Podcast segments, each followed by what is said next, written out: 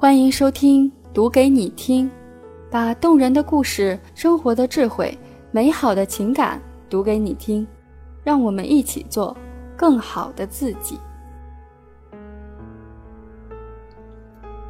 六个九零后的百态人生，在奋斗与迷茫的漩涡中挣扎。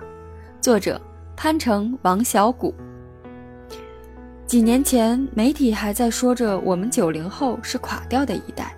但是现在一转眼，九零后都已经是奔三的叔叔阿姨，成为零零后眼中鄙视链的一部分了。很多九零后现在已经是职场上的大咖了，优秀又有创意，分分钟出现在各大公众号的头条上，成为月入十万的九零后。我是如何做到的？你还在打游戏？你同学都身家上亿了？这类文章的主角，我有时挺不理解的。我们读书的时候，这些人骂我们是扶不起来的一代。我们刚步入职场，连买房的首付都还没有凑齐的时候，这些人又开始写这种成功学的文章来鞭策我们。九零后确实是很任性的一代人，不服输，不服老，充满活力，与人为善。但我们同样也是压力最大的一代人。我们没有八零后那么多的兄弟姐妹来一起养老。家里有事需要一个人扛，我们面对着暴涨到疯狂的房价，拿着微薄的薪水，还要饱受各种自媒体账号的嘲讽。你买不起房子，你活该。实际上，我所认识的九零后都是很乐观向上的。大家虽然知道大环境无法改变，但都在努力地改变自己，为自己的未来积蓄力量，期待自己能够有凤凰涅槃的那一天。可是有时候，不仅是我，还有很多人同样会感觉到迷茫。我们背井离乡，租在一个狭窄的房间里面，到底是为了什么？我们读了大学，读了硕士，读了博士，出来找工作，辛苦一年，可能还不如一个网红的一场直播，到底是为了什么？我们全家砸锅卖铁，凑了首付，搬到城市郊区的鸽子笼，背负几百万的贷款，到底是为了什么？有时候我们挺累的，工作不顺心，爱情不甜蜜，工作处处可以碰到傻逼。有时候我们挺迷茫的，我长大想当一个作家，我长大想做科学家，我长大想成为一个艺术家。当眼前的生活如此不堪的时候，我们还能够坚持自己不为五斗米折腰吗？不敢去思考，也不敢停下来。上周和侃哥一起吃饭。他说：“我们这一代人挺惨的，别看一个个在外面人模狗样的，其实心里比小白菜都苦。”我知道侃哥说这话是什么意思，因为就在今年的十月黄金周，他在全国房价波动、行情不明的时候，毅然决然地用他自己奋斗两年攒下的三万块钱和他老爸砸锅卖铁资助的八十万现金作为首付，在杭州郊区买了一套鸽子笼。侃哥说。有时候真想辞职不干，回老家算了。侃哥又说：“可还不是为了下一代啊！”侃哥接着说：“靠，老子都不知道孩他妈在哪儿。”侃哥绝不是我见到的个例。事实上，除了生下来含着金汤匙，走路踩到狗屎运，高中保送清华，但是依然坚持考北大的大牛们。绝大部分九零后都是刚刚步入社会、努力奋斗在职场边缘的普通人，他们和我和你一样，在奋斗和迷茫的漩涡中挣扎，希望早日能够游到岸边。这是最近和我聊天的六个九零后，年龄跨度从九一年到九八年，他们有着不同的职业，也有着各自的奋斗和迷茫。侃哥，九二年市场部主管。签下购房协议的那一刻，我觉得自己后半辈子都没希望了。之前没买房，虽然也知道房奴有压力，但都是嘴上说的。只有自己买房后，才能感觉到压力有多大。我本来想自己攒钱首付买车的，因为我很喜欢车。但是家里人认为房子重要，不能居无定所。难过的事情是我之前谈的女朋友挺好。但是当时我坚持不买房，结果 G20 峰会后，杭州房价暴涨，原来几千一平的房子现在要两万多，他一气之下走了，败给了现实，听从了家里的建议，爸妈到处借钱，好不容易凑齐了首付。爸妈现在催我结婚，但是我根本没有心思。我现在每个月要还房贷，剩下的钱只够我自己生活的。哪天累了，也许就把房子卖了，回老家了。但愿我爸不要打我吧。赵伟，九四年，房地产会计。加班加到姨妈失调是常态。我是普通学校毕业，比不了四大的那些大牛们，起始工资不高。房产公司跟项目会有提成，但是拿提成就意味着加班，晚上十点下班是常态，经常一个数据错了，全部要再来一遍。脸上最近爆痘痘了，准备忙完手里这个案子以后调休一段时间，去医院抓两副中药调养一下身体。每年会出去玩一次，对于要不要留在大城市无所谓，反正我现在也买不起房子，运气好找个有钱的男朋友或许会好一点。我养了一只折耳猫，一个人在家里的时候就会跟它聊天。有时候我觉得这只猫跟着我也挺可怜的。我一旦忙了起来，它自己一个人整天闷在家里。未来条件允许的话，我再给它添个伴儿吧。不开心的事情就是前几天在公交车上让座给一个小朋友，他妈妈指着我说：“快谢谢阿姨。”我这才意识到，我真的是阿姨了呀。我让座的那个小朋友是一零后了。跟我差了有十几年了。李豪，九八年，网咖网管。我家原来条件挺好的，但是我爸妈赌钱，等到我初中毕业的时候，家底儿都被他们败光了。我学习成绩不好，初中毕业就读不下去书了。我那时候迷穿越火线，就想天天当职业电竞选手。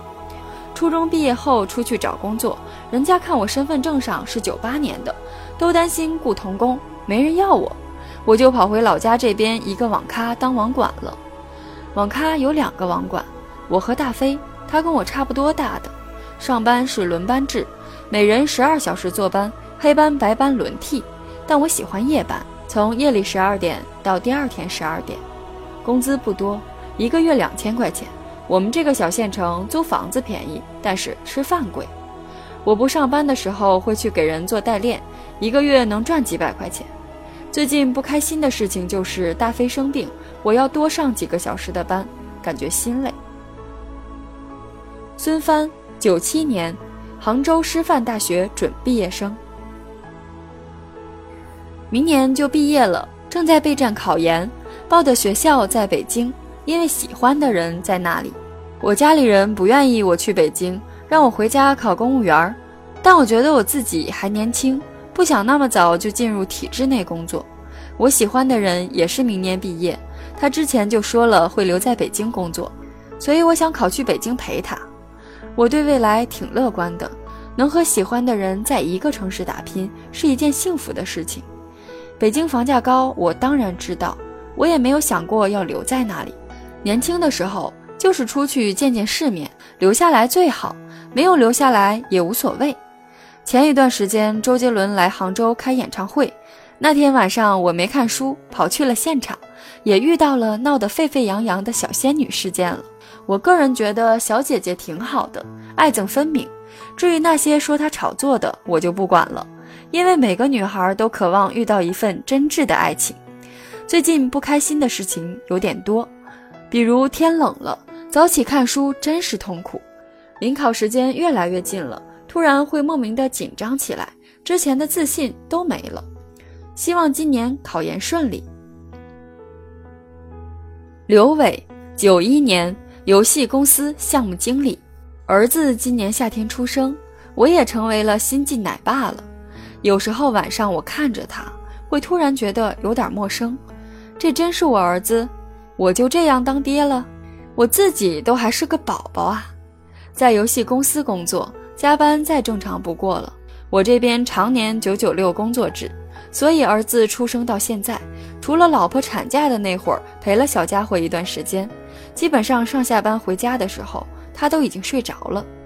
孩子一出生，压力陡增不少，房贷、车贷、奶粉、尿不湿，哪一样都是开支。我自己喜欢玩游戏，也热爱游戏，所以大学毕业后。进了这家不错的游戏公司。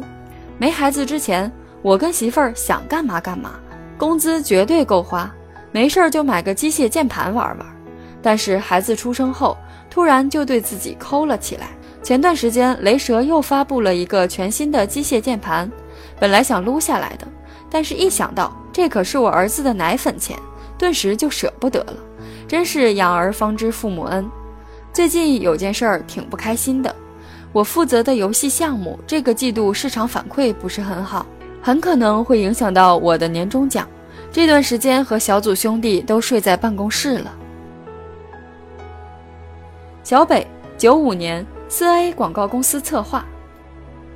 我是在国外读的本科，回国后直接去了一家四 A 广告公司做策划。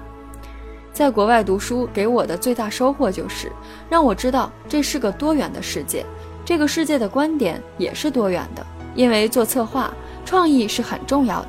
实际上，我每天看微博，很多所谓的热点，在我看来是毫无新意的，甚至是很盲从的。年轻人如果观点都相同的话，会特别可怕。四 A 加班也是必不可少的，遇到难搞定的客户爸爸们，你被逼疯跳楼的想法都有。有一次开头脑风暴会，下班的时候已经是夜里十一点多了，地铁都停了，一个人就那么晃晃悠悠地往家走。路过一个花园的时候，一只猫突然窜出来，把我吓了个半死。从此再不敢一个人走夜路了。我租的房子离公司步行二十分钟，因为我觉得我现在的时间比我现在省下来的钱要重要，所以租房子必须在步行半小时以内。周末的时候会和朋友们一起出去玩，或者喊他们来我家里一起做饭。因为之前留过学，所以做饭的手艺还不错的。顺便说一句，我就是那个保温杯泡枸杞的九零后。我不仅保温杯里泡，我自己做火锅的时候也会在汤底里面加枸杞。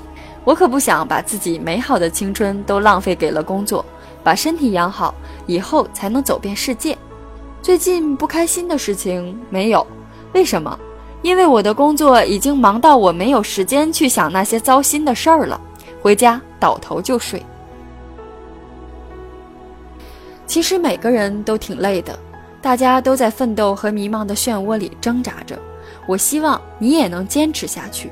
美国畅销书作家安迪·安德鲁斯曾说：“我们都是时间旅行者。”为了寻找生命中的光，终其一生行走在漫长的旅途上。我想起很多九零后小时候最爱的日漫《数码宝贝》中的一句话：“你们都是被命运选召的孩子。”我们每一个九零后都是。